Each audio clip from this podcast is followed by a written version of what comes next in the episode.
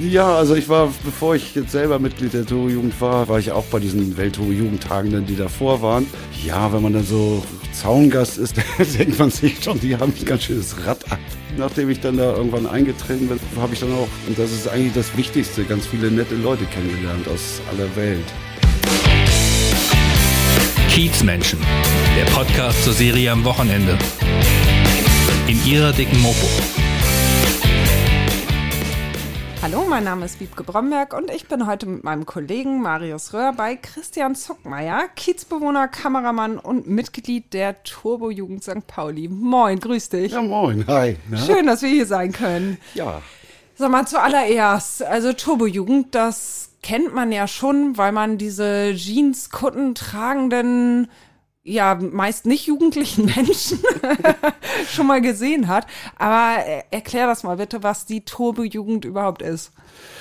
Die Turbo-Jugend ist äh, hier auf St. Pauli entstanden. Das war die erste Turbo-Jugend der Welt.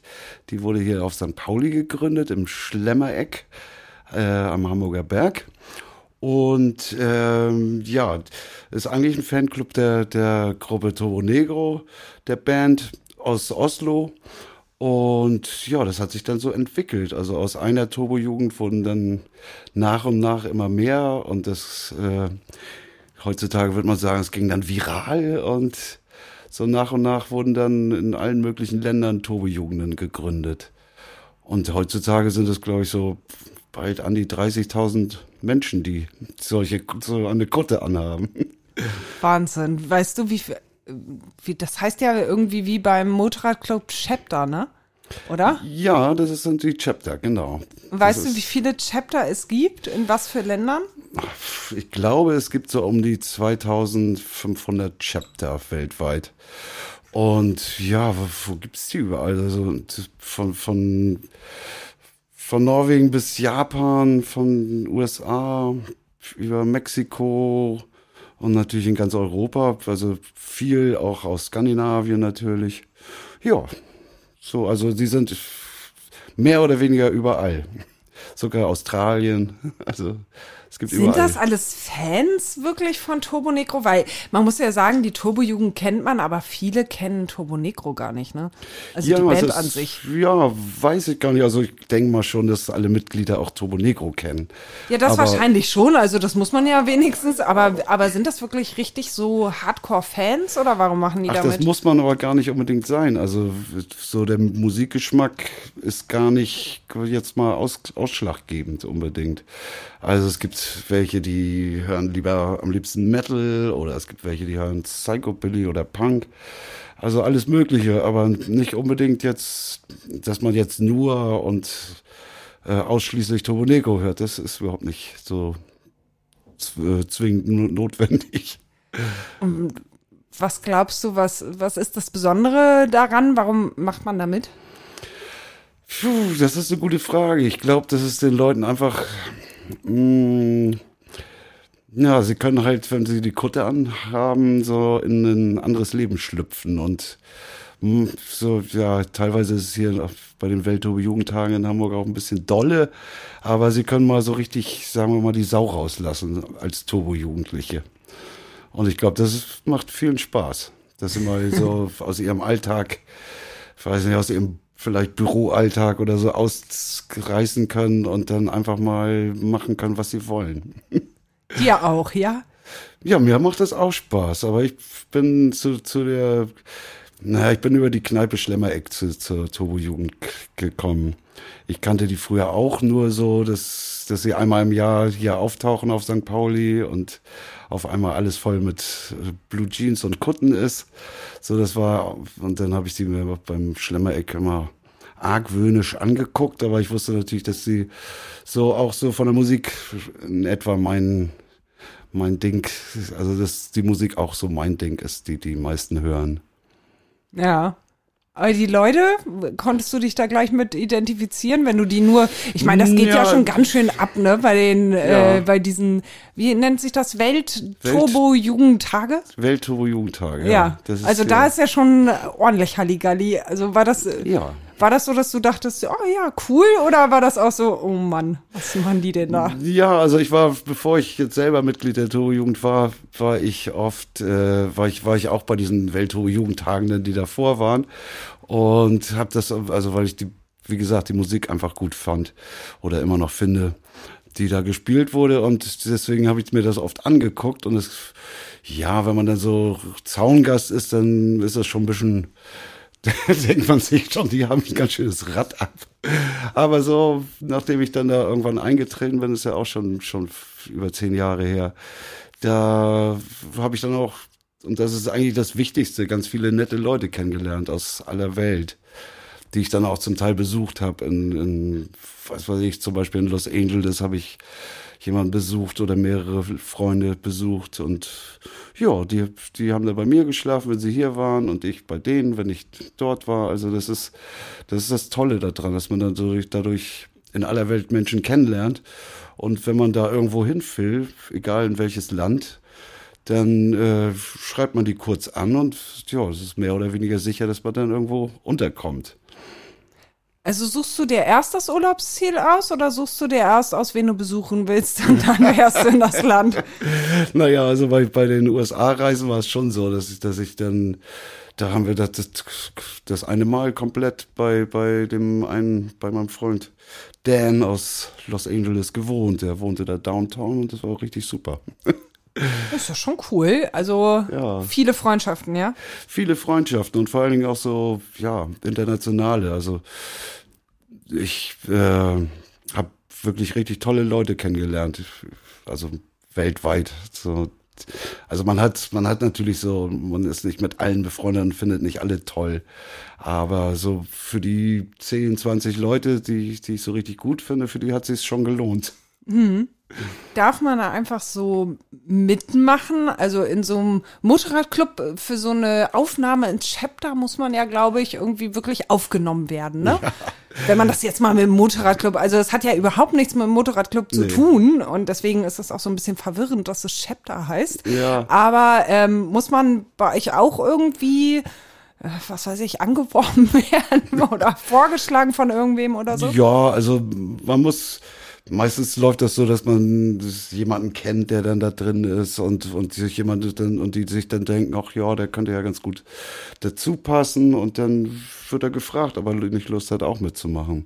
Aber es ist jetzt bei den Motorradclubs ist ja so, dass die dann erstmal so quasi Auszubildendes und dann irgendwie ihrem, ihrem Meister dienen müssen oder sowas. Sowas gibt's bei uns natürlich alles nicht. Also da kannst du gleich mit in die Vollen gehen. Kriegst ja. gleich eine Kutte, ja? Ja, ja. Also ja, du musst Mitglied werden und dann wirst du, kriegst, wirst du eingetragen. Es gibt so ein internationales äh, tatsächlich so, so eine Seite, wo, wo alle, alle Turbojugenden verzeichnet sind. Und da wird man dann, wenn man Mitglied ist, eingetragen. Dann steht da Turbojugend, weiß nicht, Dortmund oder so oder was auch immer. Und dann stehen da die ganzen Mitglieder drin. Also so ein bisschen. Da schreibst du da auch richtig was? Wie in so einem bisschen, Verein oder so? Bisschen Bürokratie gibt's bei uns auch. also hast du auch so ein richtiges irgendwie Mitgliedsausweis oder irgendwas unterschrieben oder so? Nee, einen oder? Ausweis habe ich nicht. Oder unterschreibt man was oder nicht? Nee. Nee. Also wirst einfach nur dein Name wird aufgenommen, genau, fertig. Genau, du musst dir dann quasi deinen sogenannten Warrior Name aussuchen und der Ein kommt. Warrior Name. Warrior Name, wow. ja. Ich weiß gar nicht, ob das auch aus der Motorradszene kommt, denn der Begriff. Aber ja, du, jeder hat ja seinen, seinen, seinen eigenen Spitznamen quasi, der kommt dann ja auch auf die Kutte. Der wird ja auf die Kutte genäht. Welcher ähm, Name ziert denn deine Kutte? Zug of Destruction. Oh, hast du dir selber ausgedacht oder wird ja, einem das zugeteilt? Mir, nee, den habe ich mir selber ausgedacht. Das kam, weil der eine Big L hieß der aus Los Angeles, der der konnte immer Zucki nicht sagen. Und deswegen hat er mich immer Suk genannt. Und irgendwie fand ich das cool. Und dann habe ich mich Suk of Destruction genannt, weil es ja unglaublich cool klingt. ja, total. Also absolut cool. Und aber man muss ja bestimmt so, also euch verbinden ja auch bestimmte Werte, ne? Und politische Ansichten, oder? Ja, also es gibt so ganz, also eigentlich nur ganz wenige äh, Vorschriften oder Grund, Grundlagen. Eigentlich kann man ja machen, was man will, aber die, die einzige, was politisch äh, wichtig ist, ist, dass man äh, keine nicht dem, dem rechten Rand nahestehen darf. Also das ist ausgeschlossen, denn da gab es auch schon Chapter, die dann komplett eliminiert wurden, also ausgestoßen quasi, wenn das so nach rechts wegdriftet. Also es gab schon rechte Chapter auch. Ja, das war jetzt zum Beispiel eine von der von dem Chapter, von dem ich weiß, das war eins aus äh, Schweden. Und die waren, ja, ich weiß nicht, in Schweden ist natürlich alles ein bisschen, vielleicht sehen die das ein bisschen entspannter, aber wenn man so irgendwo auf dem Foto mit dem, mit dem Sieg Heil Gruß, wenn man Hitlergruß auftaucht, dann ist das schon mal ein, ein Grund, dass man ziemlich schnell aus der Turbo-Jugend rausfliegt. Und da das, das, dieses Chapter zum Beispiel ziemlich, äh, ja, so komplett ziemlich rechts zu sein schien, wurden die dann, ja, rausgeschmissen. Das ist so ein bisschen seltsam, ne? Weil man sollte das ja wissen, wenn man damit ja, macht, was sollte man, aber das ist natürlich bei 30.000 Leuten hast du immer ein paar Vollidioten dabei. Ja. Das ist ja leider, aber gut, das kommt auch selten vor. Also die meisten sind grundsätzlich halt nicht rechts. Also das Nazi darf man halt nicht sein. Aber das ist auch die einzige politische Voraussetzung. Ja. Auf Außenstehende wirkt es manchmal ja etwas seltsam, sage ich mal vorsichtig. Die Turbo-Jugend, wenn man so, also ich habe das mal erlebt auf dem Kiez, da äh, wusste ich auch nicht, dass diese Tage sind und dann werden einem so ähm, blanke Hintern ins Gesicht gestreckt. Das ist schon speziell in jedem Fall. ja. Ist das auch dein Ding? Nein, das mache ich eigentlich nur im kleineren Kreis, Im sehr kleinen Kreis oder im kleineren? im recht kleinen. Aber ist das so ein Turbo-Jugend-Ding, seinen Hintern zu zeigen? Ja, also wie gesagt, das ist, man lässt, kann sich halt komplett, kann, man kann machen, was man will. So. Und manche Leute wollen gerne ihren Hinter jemandem zeigen und machen das dann einfach. Also es ist kein Erkennungszeichen Nein, oder kein- irgendwas, kein- ein nein. Ritual bei der Turbo-Jugend, weil das hat man ja schon öfter gesehen, irgendwie auch auf Fotos. Ja, es gibt, gibt so, zum Beispiel, ich glaube, ich weiß gar nicht, ob die Schweden es erfunden haben. Es gibt so ein No, also wenn man nachts irgendwie, wenn alle irgendwie am Feiern sind, jemanden fragt, wie spät es ist, dann ist es, heißt es No Pants O'Clock. Das heißt, dann müssen alle die Hosen runterziehen. Ja, gut, also. Schön. Das, ich denke mal, das kommt aus dem, diesem ursprünglichen von, auch von diesem, dieser Attitüde von Turbo Negro, dass die sich so ein, so ein Hauch vom Schwulsein gegeben haben. Irgendwie und das so mit, mit sich schminken und so. Und das wird halt auch immer noch zelebriert. Und da gehört vielleicht auch das Arschzeigen zu. Ja, also ist möglich, im Bereich des Möglichen. Aber alles kann, nichts muss. Also Aber, muss aber dieses, ja, was du gerade sagtest, dieses, diesen Hauch von Schwulsein, also ähm, man sieht ja dann wirklich auch so verkleidet mit Matrosenhut und irgendwie grell und geschminkt, und so. Und Männer mit Lippenstift und all sowas, ja. Als ich das das erste Mal gesehen habe, hat das auf mich veralbernd gewirkt, muss ich sagen. Mhm. Also fast ein bisschen homophob. Da habe ich mich erschrocken, weil ich gar nicht wusste, was es ist oder so. Also Ja, es ist, glaube ich, ein Thema für sich, da kann man lange drüber streiten, ob das jetzt eher, also ich meine, wir, viele Chapter laufen auch beim CSD mit und so, also wir sind absolut nicht homophob. Also das, das gar nicht, wirklich. Aber wie ist das gemeint? Kannst du das erklären, wie, wie das Ganze gemeint ist? Weil ich es nicht verstanden habe, muss ich sagen. Ja, es ist äh, schwer, schwer zu beschreiben. Es ist äh, vielleicht, hm, da müsste ich jetzt länger drüber nachdenken, um da eine vernünftige Antwort drauf zu geben.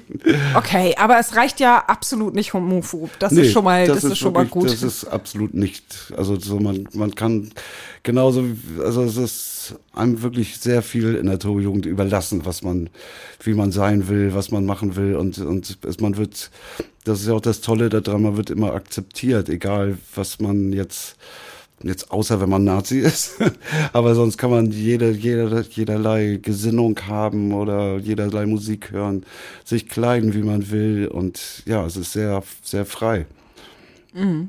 du hast das vorhin schon erwähnt, ähm, dass die Turbo-Jugend auf St. Pauli, also im Prinzip ja dein Chapter hat äh, das Ganze ins Leben gerufen. Ja. Weißt du da Näheres, wer das war, wann das war und so? Kannst du ein bisschen was zur Historie erzählen? Ich glaube, das war 96, meine ich. Und zwar im, im Schlemmereck auch. Also die, die haben sich da zu der Zeit im Schlemmereck, ich habe so einige Freunde, die damals auch dabei waren irgendwie und die, haben sich halt im Schlemmereck getroffen. Das hatte aber noch nichts mit, es gab ja auch noch nicht keine Turbo-Jugend, insofern hat es noch nichts mit Turbo-Jugend zu tun. Aber also die, die Legende sagt, dass das äh, Bela B dann irgendwann mit, der war ja auch oft dort und der mit, das war so eine Clique, die sich da immer getroffen haben. Und dass der dann irgendwann zehn, zehn Jeansjacken hat benähen lassen einfach. Und ja, und da haben die dann quasi so die Turbo-Jugend gegründet. Schon so ein mit dem Namen. Ja, mit so, das war schon der Name. So, eigentlich hat Bela B. das Ganze ins Leben gerufen. Ja, gut, es war einer, also da gab es auch noch den alten Presi, der, der da auch so, so einen Musikverlag hatte und der war dann auch die treibende Kraft dahinter. Also, aber Bela B, die Idee kam, soweit ich weiß, von Bela B. Ist der noch Mitglied? Der ist auch Mitglied, aber der, ja, der lässt sich nicht blicken. Stilles Mitglied. Ja, genau. Ich habe gehört, irgendwie Blümchen ist auch Mitglied. Wie Ja. kommt das denn zustande? Ja, Also, ach, dass weil- die weil jetzt irgendwie die ja unbedingt diese Musik hört, hätte ich jetzt nicht gedacht. Das weiß ich auch nicht und das glaube ich auch nicht, dass sie die Musik hört.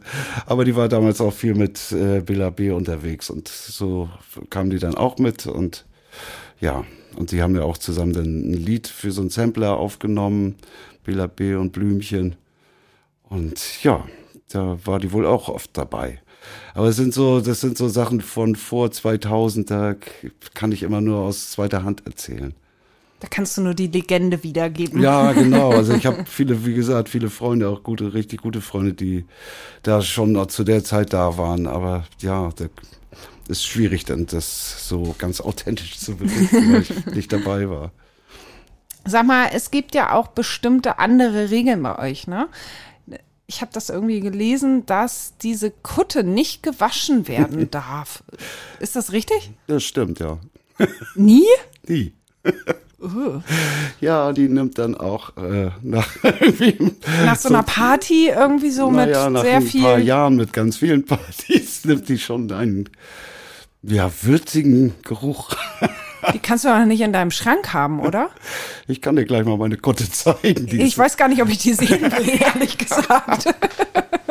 nee, irgendwie bin ich jetzt nicht so scharf drauf. Ja. Die muss man doch auf den Dachboden oder einen Keller bringen.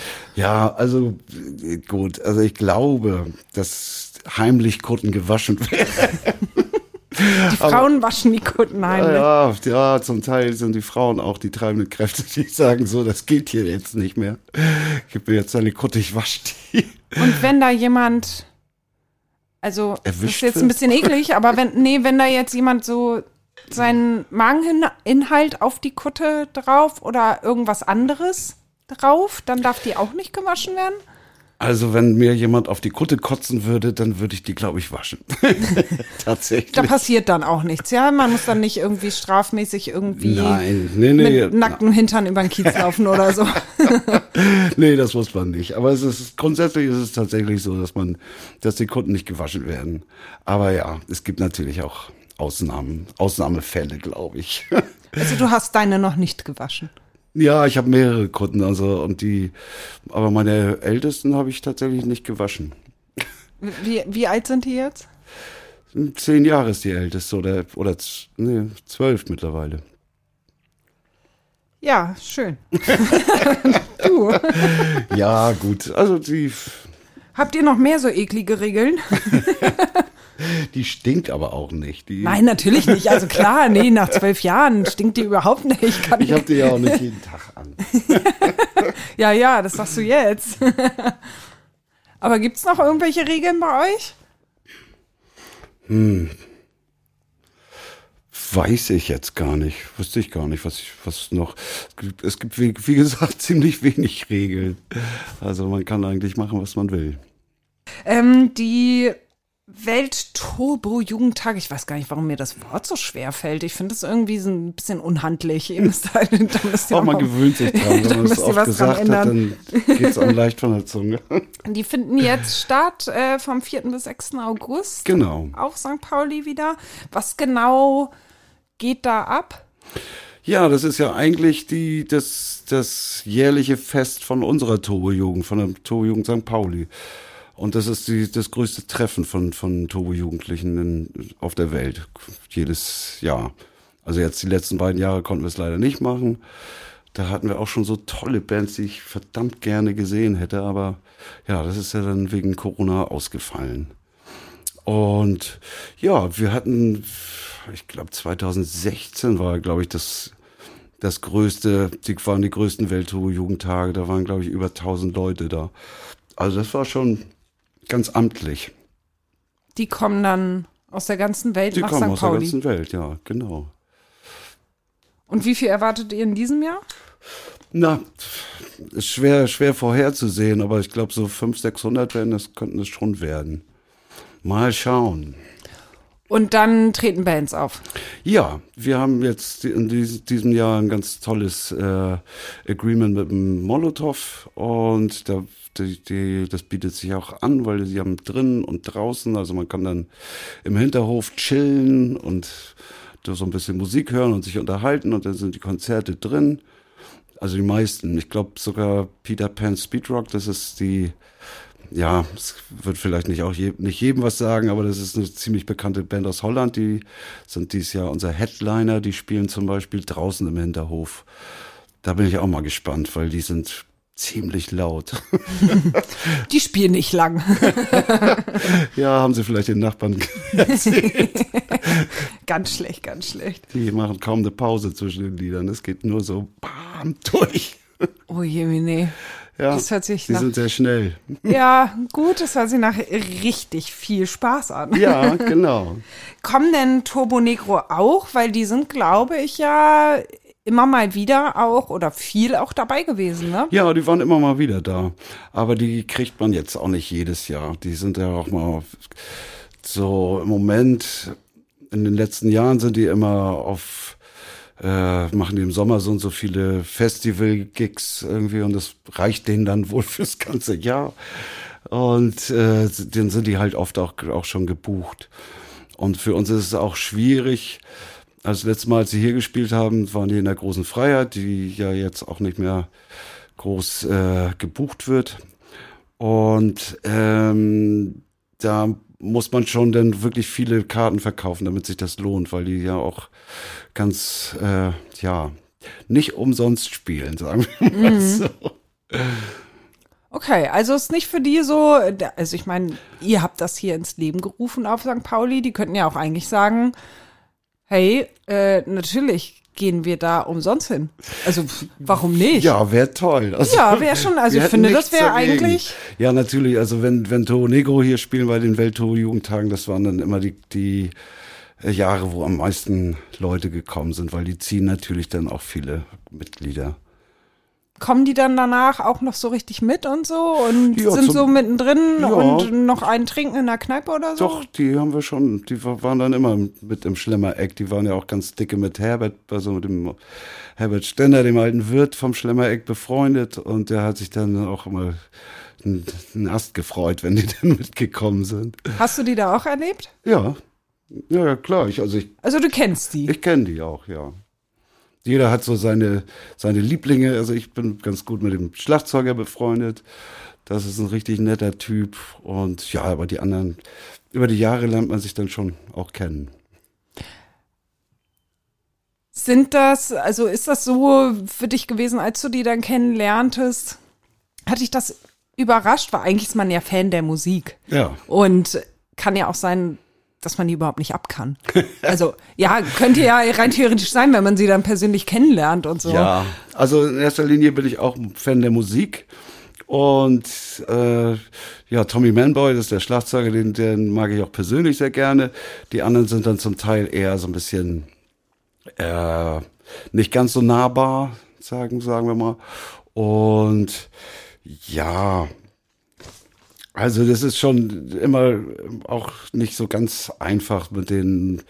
Die haben halt immer so Vorstellungen. Da waren, wir, ich weiß gar nicht, ein oder zwei Jahre haben die im Grünspan gespielt und da war es, das war wirklich unglaublich heiß. Das waren wahnsinnig heiße Tage. Und da drin waren es dann auf dem Balkon über 50 Grad.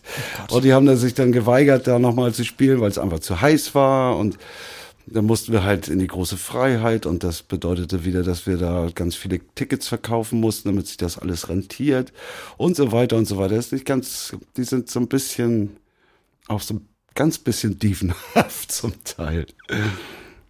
Das ist aber eigentlich nicht so schön, ne? Wenn man irgendwie echt, Ja, wenn naja, ich das- mal das sehe. Also eigentlich ist die Turbo-Jugend ja bekannter als die Band. Ja, Und ja. eigentlich müssten die äh, ja wirklich euch den roten Teppich ausrollen. Ja, ich denke mal auch, also das tatsächlich, wenn es die Turbo Jugend nicht gäbe, dann gäbe es wahrscheinlich die Band auch gar nicht mehr. Da, der alte Sänger, der ist ja, ich glaube 2009 hat er hier zum letzten Mal in Hamburg gespielt und ab 2010 war dann äh, der äh, neue Sänger da, das ist auch jemand aus, aus England, der auch äh, aus der Turbo-Jugend kommt natürlich, der war damals Präsident der Turbo-Jugend London und ist dann Sänger geworden von, von Turbo Nico, was ja eigentlich auch ganz cool ist. Ja, das ist schon Ja. ganz schöner Aufstieg, ne? Ja. Von Fans. Ja gut, er ist natürlich, war auch vorher schon Musiker, aber, aber er kann wenigstens singen, ja. oder brüllen. Wie auch ja, immer. Ja, aber es war, dann- war dann schwierig. Also eigentlich hätte man, wären, hätte es gut sein können, dass die Band dann auch äh, auseinandergegangen wäre, nach, nachdem der Sänger dann aus verschiedenen Problemen, die er hatte, dann da ausgestiegen ist. Ja. Aufgrund von, ja. Aufgrund von, willst du jetzt nicht näher drauf eingehen, oder? Naja, der hatte Drogenprobleme, sagen wir einfach mal so. Und das war, ja, dann mit jemandem, der so solche Probleme hat, auf Tour zu gehen, ist immer schwierig, weil dann ist er dann auch über Nacht dann einfach verschwunden und war auch hier auf St. Pauli dann irgendwo auf unauffindbar und so. Und dann, wenn du dann auf Tour bist und dann wieder weiterreisen musst, ist natürlich ein bisschen schwierig, wenn der Sänger jedes Mal gesucht werden muss und so. Ja, ja. Das, ist, das ist ganz schlecht. Naja, der hatte dann sein Comeback irgendwie und dann, das ging ja auch, lief ja auch gut bei ihm. Aber das ist ja tatsächlich, hat er dann Selbstmord begangen, letzt, Ende, was, Ende letzten Jahres oder Anfang diesen Jahres? Weiß ich jetzt gar nicht ganz genau, aber ja, das war dann auch ein bisschen traurig. November 2021 Ja, genau, Ende letzten Jahres. war das. Guck mal, ich habe mich ein bisschen vorbereitet. Sie hat recherchiert. Das habe ich, ja, das habe ich mir jetzt nicht so aus dem Ärmel geschüttelt. Ja, aber der war natürlich sehr, sehr charismatisch. Der, ist das, der war, hat, war natürlich auch so ein Magnet für die Leute. Der hatte auch diese, diese Augen, diese geschminkten Augen erfunden und so. Und der war schon auf der Bühne sehr, sehr charismatisch. Sind dann Fans abgewandert oder? Ach, das glaube ich gar nicht unbedingt. Eigentlich haben die das ganz gut hingekriegt. So, das war auch jetzt kein, die waren ja nicht, hatten ja nicht jahrelang einen Split, sondern es ging dann fast, fast fließend ineinander über. Das dann der, ich weiß noch, dass ich den Bassisten Happy Tom dann äh, nach, ich glaube 2010 nach, nach dem Konzert getroffen habe und äh, in der Tortuga Bar kam da rein und meinte, wow, wir haben mit drei Tage geprobt jetzt, das war alles und haben dann gleich das Konzert auf die Beine gestellt. Da war er selber ganz begeistert, wie gut das mit dem er gar nicht. Toni Silvester geklappt hat mit dem Sänger. Ja, wahrscheinlich. Meine Güte, vorher haben wir drei Monate dafür gebraucht. Ja, aber nach drei Tagen Proben dann schon so ein Riesenkonzert zu machen, ist natürlich schon, da weiß man nicht, ob das gut klappt. Ja, klar. Du hast gerade Herbert Stender schon angesprochen, den Wirt vom Schlemmereck, der ja im Herbst 2017 17, verstorben ist. Ja. Ja, das ist auch schon fast fünf Jahre her. Wow. Warst du irgendwie mit dem näher verbunden oder? Ja, das war mein Wohnzimmer, das Schlemmereck. Also ich war ständig, fast jeden Tag im Schlemmereck. Außer wenn sie zu hatten, montags, dienstags. Ganz schlecht. Ja, Das, das schlechtesten Tage der Woche. Nein, wir haben da viel Zeit verbracht, irgendwie, weil das war, ja, man hat sich dann auch, im- auch im Winter, wenn nichts los war oder so, dann war es teilweise mal ganz, ganz ruhig da und kaum Gäste da und dann, das waren eigentlich die besten Zeiten, weil dann hat er, hat der Alte mal ausgepackt mit seinem ganzen Seemannsgarn. Der ist ja 40 Jahre zur See gefahren und hatte natürlich eine Menge zu erzählen. Was der alles zu berichten hatte, das war immer ganz, ganz toll. Da wurden immer alle ganz leise und dann hat er immer mit seiner knochigen Stimme hat er immer Seemannsgarn gesponnen. Erinnerst du da noch eine Geschichte? Boah, ja, so eine, wo, wo, wo sie im Panama-Kanal waren und er dann irgendwie, dann haben sie geankert und sind vor Anker gegangen und er ist dann, so ist die ganze Mannschaft dann natürlich von Bord in die, durch die Kneipen gezogen und in die Bordelle, die örtlichen und so. Und dann ist das, haben sie aber irgendwie, waren sie so besoffen, dass sie den, den, die Abfahrt des Schiffs irgendwie verpasst haben. Und dann musste er, musste er mit, dem, mit dem Taxi da durch halb Panama hinterherjagen. und irgendwo hat er das Schiff dann wieder gekriegt. So, das war eine von den Geschichten. Oder irgendwo in, in der Karibik ist, haben, ist dann aus Versehen, ähm, ähm, wie heißt das, Flugzeugbenzin? Kerosin. Kerosin, genau, Kerosin ausgelaufen und dann hat der ganze Hafen gebrannt, irgendwie, das ganze Wasser hat gebrannt. Und so eine Sachen, ja. Ich kann da jetzt nur so, Ja. so ein paar Kleinigkeiten von, von seinem ganzen Schatz an Geschichten noch wiedergeben.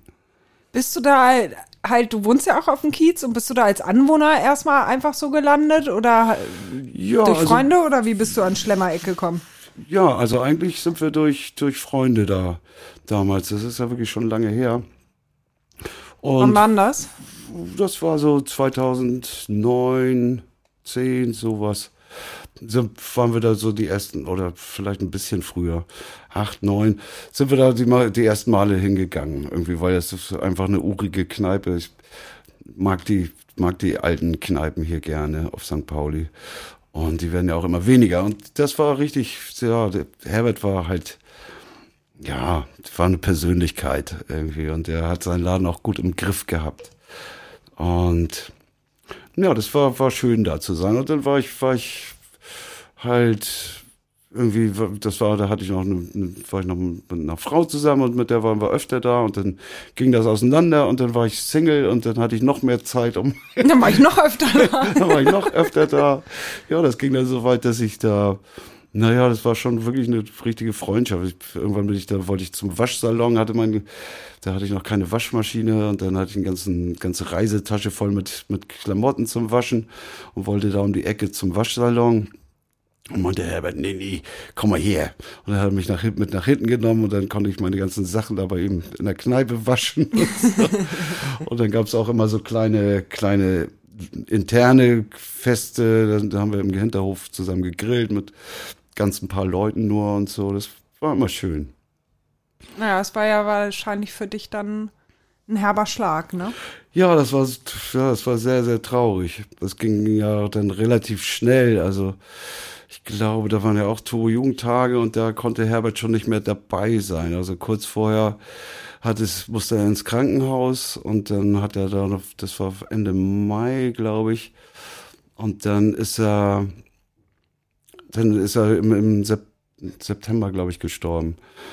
Ja, das war, glaube ich, September dann. Woran ja, ist er gestorben? woran? Woran? Ach, das war multiples äh, Organversagen dann. Naja, gut, er war auch kein Kind von Traurigkeit.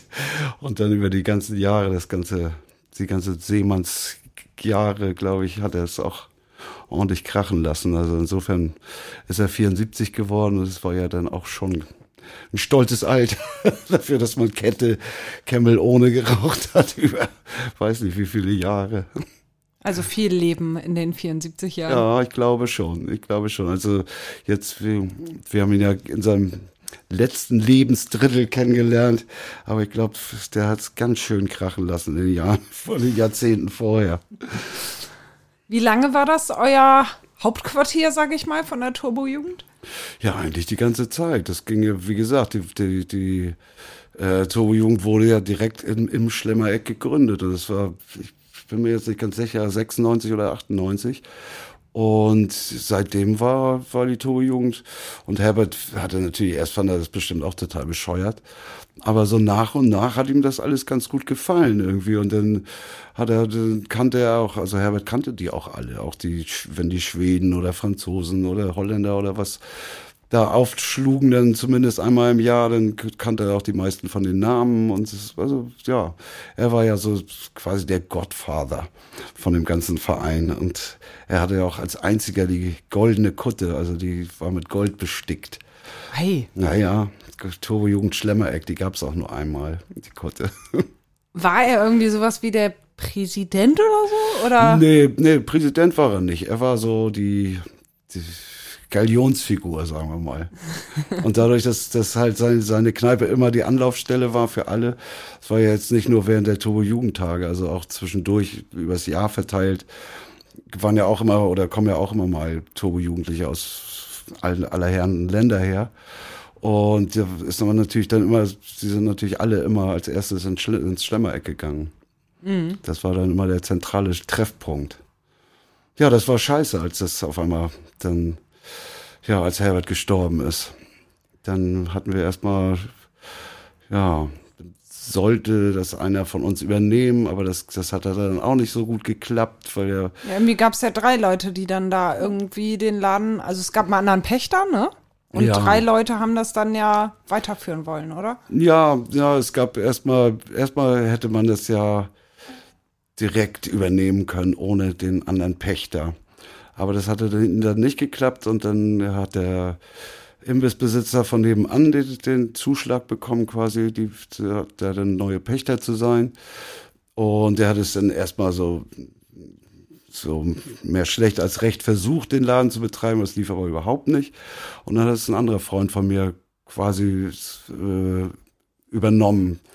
Also der war dann nicht der Pächter, aber hat, hat es der Betreiber quasi. Und die haben das dann hatten das dann auch noch mal ein Jahr lang selber in Eigenregie weitergeführt, weil ich glaube, der Dirk, der hat das einfach nur gemacht, weil der wohnte da auch nebenan und, und der, ja, wir saßen alle so gerne da abends irgendwie auf ein Bierchen nochmal und haben dann auf den, auf den Hamburger Berg geguckt und so. Das war immer so richtig entspannt. Und das wollte er halt auch nicht äh, äh, missen und deswegen hat er das, glaube ich, in erster Linie, weil es war jetzt gar nicht irgendwie aus finanziellen Gründen, aber der, der hat es den Laden dann weiter betrieben und das lief eigentlich auch ganz gut. Die hatten dann auch einen Koch irgendwie, der, der dann, Herbert hatte ja zum Schluss nicht mehr so richtig viel Lust zu kochen. also den musste man dann schon anbetteln für einen, für einen, äh, für einen strammen Max oder so. Na gut, aber sag's nicht weiter. ja, aber das lief dann nochmal ein Jahr ganz gut. Aber dann, dann hatte der, der eigentliche, also der Pächter, der, der neue, der hat es dann, den dann gekündigt und das dann wieder selber versucht. Dann hieß das ja erst. War ihm zu wenig Kohle oder wie? Ich weiß gar nicht. Also es war, auf jeden Fall hat er immer sein, sein Geld bekommen. Also es ist nicht, es war kein, äh, keine roten Zahlen. Aber das, vielleicht hat ihm das nicht gereicht. Vielleicht dachte er, er kann da richtig Kohle machen. ich weiß es nicht. Aber ja, dann waren, waren wir da raus und dann war es irgendwie Che Guevara war, was ich auch einen ganz furchtbaren Namen fand irgendwie. Und jetzt heißt es irgendwie noch anders. Ich gehe da ungern vorbei. Ja? Ja, ich. Ja, ist das für dich ein schlechtes Gefühl? Ja, das, also ich habe da so viele schöne Stunden verbracht und verlebt und so viele Geschichten erlebt und so. Und ja, das war schon sehr traurig, dass das dann zu hatte. Also kannst du gar nicht vorbeigehen. Nee, eigentlich. ja, wenn ich, wenn ich, manchmal passiert es halt, dass ich da einfach vorbeilatsch. Und dann mag ich aber auch gar nicht so richtig hingucken. Ich glaube, mittlerweile ist es genau der Laden, worauf Herbert auf, ich glaube, Ballerbude war sein Ausdruck dafür. Und das wollte er auf gar keinen Fall, dass das aus seinem Laden wird. Und genau das ist es jetzt geworden. Also alle Fenster zu und ja, so richtig Remi Demi wie auf der Seite gegenüber. Er scheint ja schon ganz schön bitter für dich zu sein. Ja, ja, ich meine, gut, es ist ein Abschnitt, ne? Und dann ist das halt nicht mehr, nicht mehr da, aber da musste man auch erstmal mit klarkommen, dass das das, ja, weil immer wenn, wenn ich Langeweile hatte oder wenn ich keine, wenn ich keine Lust hatte, zu Hause zu sitzen, bin ich dahin gelatscht. Und wusste eigentlich immer, dass da jemand ist, den ich kenne. Und sei es, wenn auch nur Herbert selber da gewesen wäre, das war auch egal. Aber auf jeden Fall war man, wurde man, war man immer willkommen. Und das war mal eine schöne Anlaufstelle für mich damals.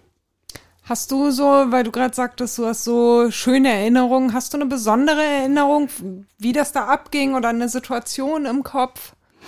Naja, es war immer toll, wenn, wenn andere, also wenn, wenn Leute aus aller Welt gekommen sind. Also das waren immer unterschiedlich. Also was, so viele Nationalitäten, das war erstaunlich. Also weiß nicht, wir haben da Silvester gefeiert und ja, gut, am heißesten ging es natürlich dann immer her bei, bei den Weltruhe-Jugendtagen. Da habe ich dann auch öfter äh, mehrere Jahre da gearbeitet und das war wirklich, da, ja, wenn es so heiß war, da, da kommt, also ist man fast eingegangen. Also so schnell konnte man gar nicht Bier rausgeben. Bier, Bier, Bier, immer eine Kiste nach der anderen. Schon vorher. Also hast du ihn da unterstützt? Ja, wir, wir alle. Okay. Also das war so ein ganzer Kreis, die, die dann Herbert geholfen haben. Da wurden dann Schichten eingeteilt, weil es ging ja dann von, ich glaube, 12 Uhr mittags bis Ultimo nachts irgendwie. Und da musste halt natürlich dann immer, ja, mindestens drei Leute hinterm Tresen stehen und, und immer nur rausgeben, rausgeben, rausgeben. Und die, ja, die, die Norweger oder Schweden, die haben, die haben, wenn die, wenn die hören, dass ein Bier zwei Euro kostet, dann nehmen die einfach mal 30, weil, weil das so günstig ist. Kann ich zwar gar nicht alle trinken, egal, ich kaufe die erstmal. Na, ich glaube, es sind wenige, wenige übrig geblieben. weißt du, was an so einem Abend dann so Welt-Turbo-Jugendtage, oh Gott, langsam krieg ich's hin, ähm, was an so einem Abend da vertrunken wurde? An Bier? Oh, nee, also so eine genaue Menge habe ich da nicht. Aber wir haben. Vielleicht hat Herbert dir ja mal was gesagt. Um Gottes Willen. Ich habe so und so viel Lieder. Ich habe das alles Ja, das sind, gemacht. das sind ja alles interner. Ne? Ach so, ach so. Okay, damit hat Herbert dann nicht. Ich, ich weiß nur, dass wir immer im Vorfeld, also er hatte hinten so ein großes, ähm, so ein großes Kühlhaus. Das war Normalerweise war da auch das ganze, waren ein paar Kisten Bier drin und das ganze Essen und so, was, was, was man so kühlen musste. Und zu, vor, kurz vor den Turbo-Jugendtagen wurde dann alles raus, alle, alle Regale wurden rausgebaut und dann wurde das bis unter die Decke vollgepackt mit Bierkisten. Und das war jeden, die, nach jedem, jeder Nacht war das leer. Also 30, 40 Kisten Bier pro pro Tag ging da auf jeden Fall über den Tresen. Plus Fanta Korn, was ja auch so ein spezielles Gestränk der Turbo-Jugend ist. Fakko. Fakko, genau. Oh, der gute alte Fakko. Der gute alte Fakko. Oh, ja, die Sonne im Glas, haben wir immer gesagt. Ekelhaft. nee, sehr lecker. Nee, nee, wohl nicht. Trinkst du also auch gerne, ja? Ja, trinke ich auch ganz gern mal. So, wenn Bier zu, irgendwie, wenn man Bier nicht mehr mag, so, wenn das so, so zu bitter wird, dann mag man gerne einen Fackung trinken. Aha, okay. Ja. Vielleicht versuche ich das dann irgendwann mal. Aber noch schmeckt das Bier, das wir hier gerade trinken. ja, will ich auch. Schön kalt ist es auch. Ja, herrlich. Wo trefft ihr euch jetzt? Jetzt treffen wir uns meistens in der Doppelschicht hier am Hein-Köllisch-Platz. Das ist so, hat sich so ergeben, dass das so die Kneipe ist, die, wo man am entspanntesten, da ist, ist man willkommen und also auch mit, mit einer Kutte an. Das ist ja auch nicht überall der Fall unbedingt. Und ja, und da kann man ganz entspannt mal, weiß nicht, unsere Clubtreffen jetzt von, von der Tobi St. Pauli halten wir da ab, wenn wir mal ein bisschen was zu besprechen haben und so an Planung und so. Gibt das, das so regelmäßige Treffen? Ja, das gibt immer so regelmäßige Treffen. Ja, wir müssen ja auch, wir müssen ja auch zum Beispiel immer die Turbo-Jugendtage, die Welt-Turbo-Jugendtage immer, immer planen und da muss man, muss man ja eine Menge besprechen. Aber jetzt so, dass ihr euch einmal die Woche trefft, um nee, zusammen zu sein nee. und das Nee, durch, durch Corona, also vor Corona haben wir uns zumindest immer einmal im Monat getroffen. Aber das war jetzt auch lange nicht, weil war es ist mehr so sporadische Treffen nur. Mhm. Aber Doppelschicht, also ich kenne den Laden und das ist ja eigentlich eher, würde ich sagen, so eine Nachbarschaftskneipe für die Leute, die hier so rund um den Jo. Platz wohnen und Ich so. bin ja auch Nachbar. Ja, stimmt. Du, du wohnst ja nun auch hier. Hast du das ausgesucht oder wie? Damit dein Fußweg nicht so weit ist. Und dann soll man die Doppelschicht nehmen. Da bin ich in 30 Nee, Sekunden. eigentlich einfach, weil man da so schön draußen sitzen kann. Also so, glaube ich, sind wir dazu gekommen, weil man im Sommer so richtig herrlich da draußen vor der Tür sitzen kann und ein schönes gezapftes Bier kriegt und ja, so hat sich das ergeben und dann sind wir da halt kleben geblieben. Wir hatten ja jetzt vor, bei den letzten Turbo-Jugendtagen war, glaube ich, 2019, da war ja, wir haben ja immer so ein, so ein Headquarter sozusagen, so eine Stammkneipe, wo sich alle treffen. Es gibt ja ganz viele Aktivitäten, was man alles machen kann während der Turbo-Jugendtage. Da gibt's ja Minigolf-Wars und, und alles mögliche. Also es werden ganz viele... So sind nicht nur die Konzerte. Nee, nee, es, es passieren auch andere Sachen. Also hier äh, Hafenrundfahrt mit Musik und alles Mögliche. Also es ist an jedem Tag ist irgendwas. Auch im Nach am Nachmittag schon. Das organisiert ihr dann auch. Ja, das, äh, das sind so immer so Sachen, die von, von äh, anderen Chapters äh, organisiert werden, quasi. Das ist, hat sich jetzt, ist auch schon so Tradition.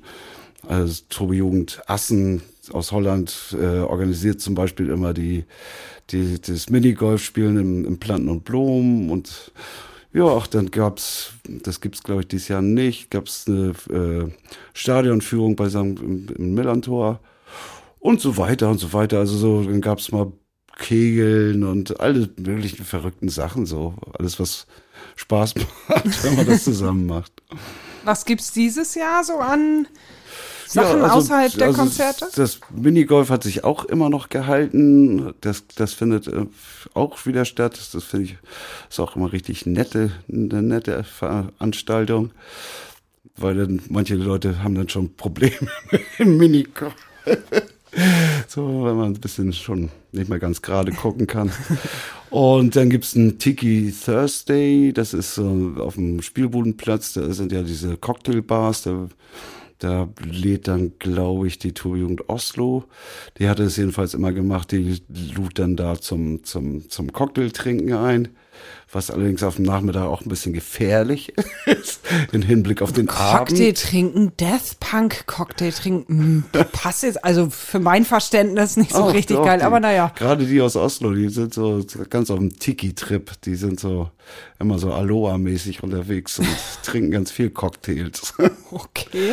ja, eigentlich trinken die alle viel. Und Egal was, Das ist oder? eigentlich auch ist eigentlich total egal, was egal, da was drin es ist im Glas. Gib ihnen irgendwas. aber ich mag auch gerne Cocktails. Also da gibt's auch gute auf dem Spielbudenplatz. Wir haben noch gar nicht, ich wollte, genau, das wollte ich eigentlich schon am Anfang sagen, dass ich es so skurril finde, immer die Leute zu sehen mit diesen Turbo-Jugendkutten und dann siehst du da immer so ältere Herren. Also ihr seid ja, habt ihr überhaupt Jugendliche bei euch? Eure Naja, Jugend ist schon ziemlich alt. Jugend, also die Sachen, die da, also allein das Trinken irgendwie, das dürften ja gar keine wirklichen Jugendlichen machen. Aber das ist wirklich, das ist ganz witzig, ist, mh, die Klientel, also die Turbo-Jugendlichen, das geht wirklich durch die Jahrzehnte durch. Also von, weiß nicht, Anfang 20 bis, tja, ich bin auch schon so ein alter Sack, also es geht bis an die 60 und über 60. 55 hast du mir vorhin gesagt. Ja, Das, das wollte ich jetzt nicht.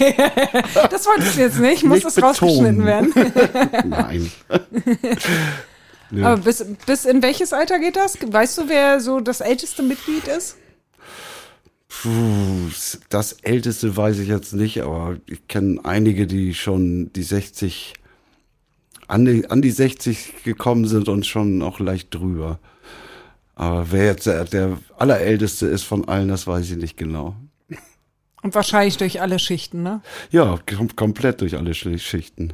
Mhm. Also wirklich, ja, es ist, man kann gar nicht, jetzt überhaupt nicht sagen, so sind hauptsächlich Angestellte oder hauptsächlich sind eigentlich, ja, auf jeden Fall Leute, die so einen Hang zum Verrücktsein haben.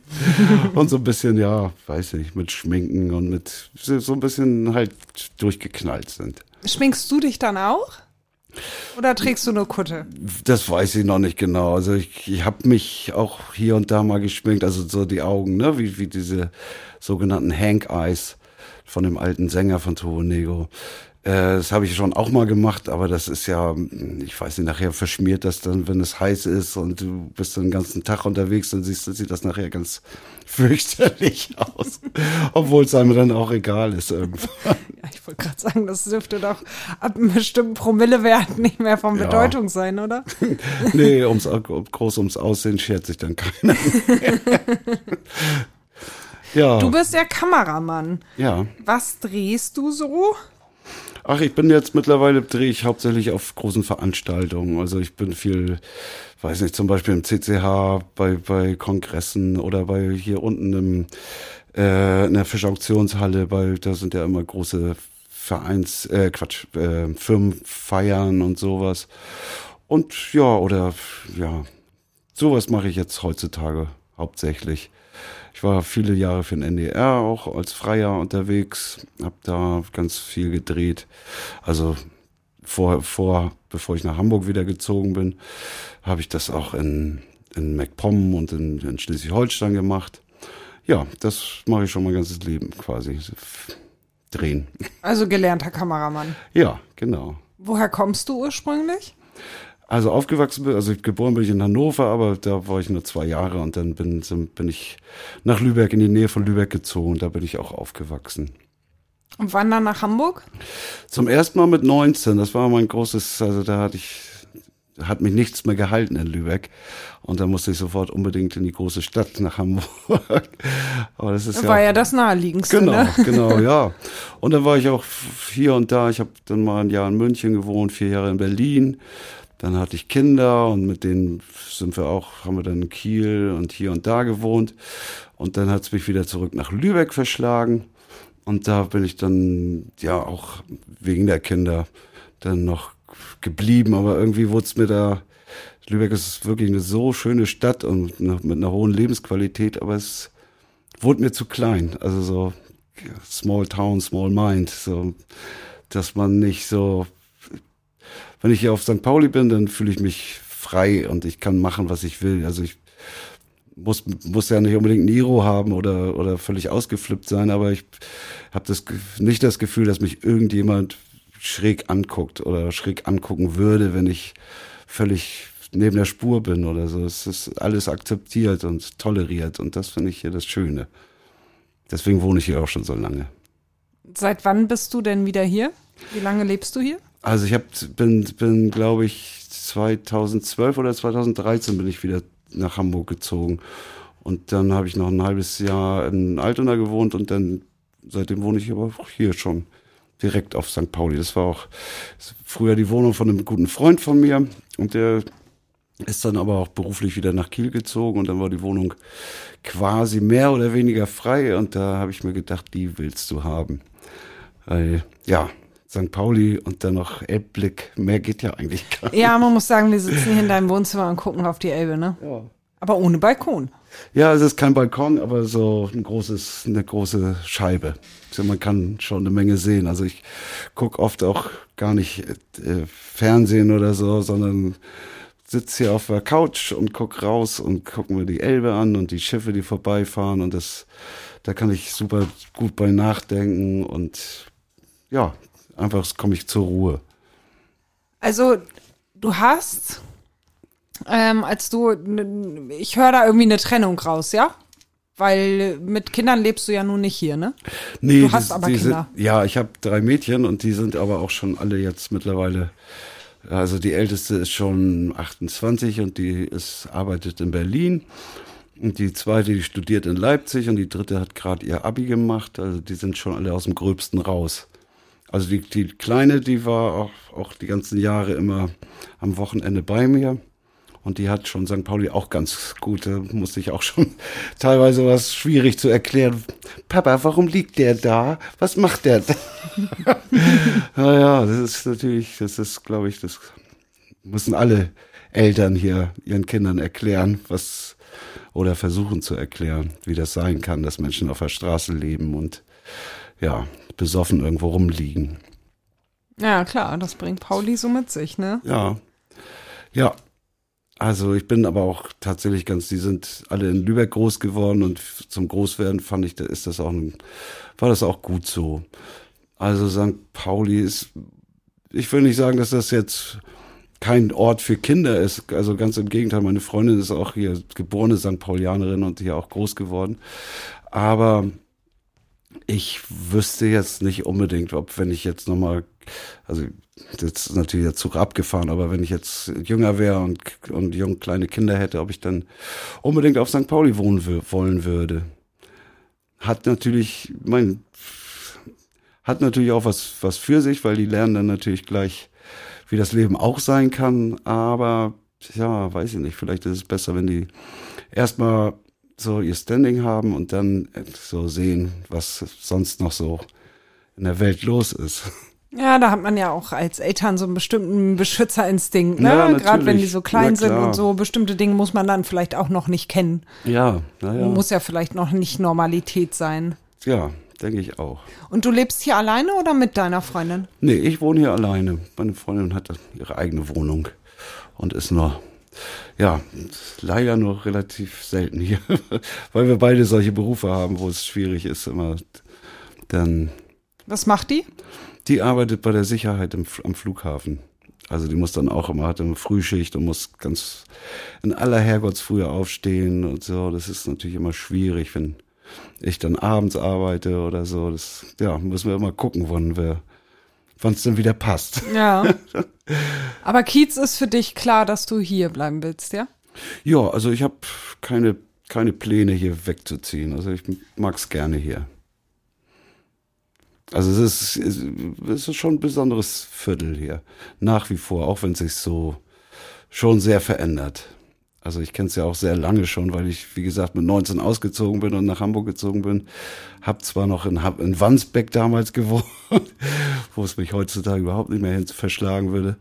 Aber damals habe ich das hier auch schon kennengelernt und war auch schon ganz verliebt in St. Pauli. Aber das war noch ein ganz anderer Schnack damals.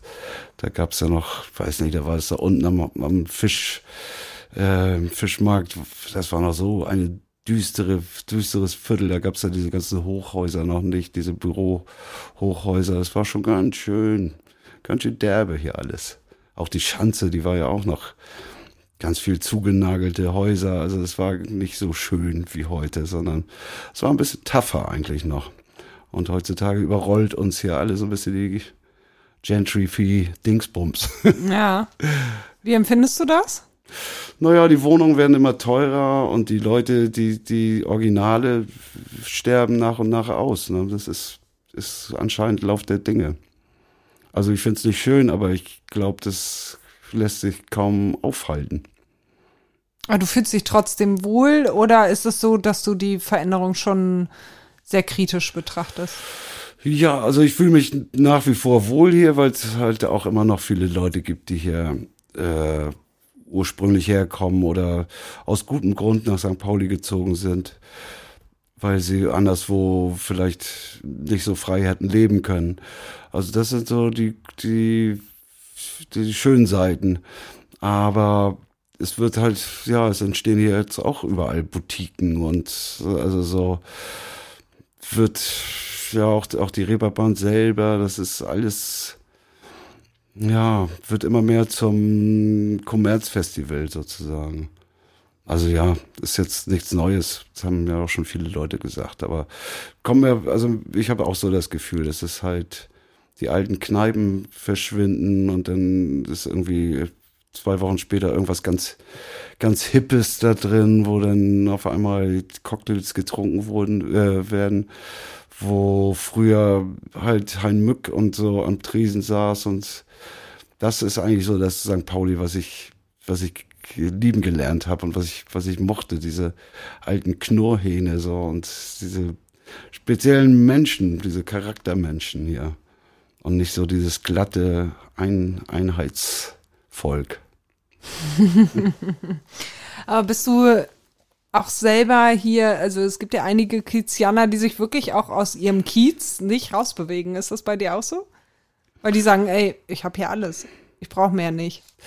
Naja, so mich also weit weg verschlägt's mich auch nicht. ja, ich habe ja auch alles hier. Ich weiß nicht, natürlich bin ich auch mal in Ottensen oder oder weiß nicht, ich trinke mal einen Kaffee an der Schanze oder sowas. Oder ich bin mal im Knus bin ich auch öfter und im Dschungel. Aber ja, größtenteils ist das hier schon das Zentrum meines Lebens, meines Privatlebens. Das ist doch schön. Ein schöner Abschluss. Ja. Ich danke dir sehr für das Gespräch und wünsche euch für eure Welt-Turbo-Jugendtage, so. Ja, richtig, richtig. Danke, danke. wünsche ich euch äh, ganz, ganz viel Spaß. Ja, danke schön. Ich bin mir sicher, dass wir den haben werden. Sicher. Darauf ein Fakko.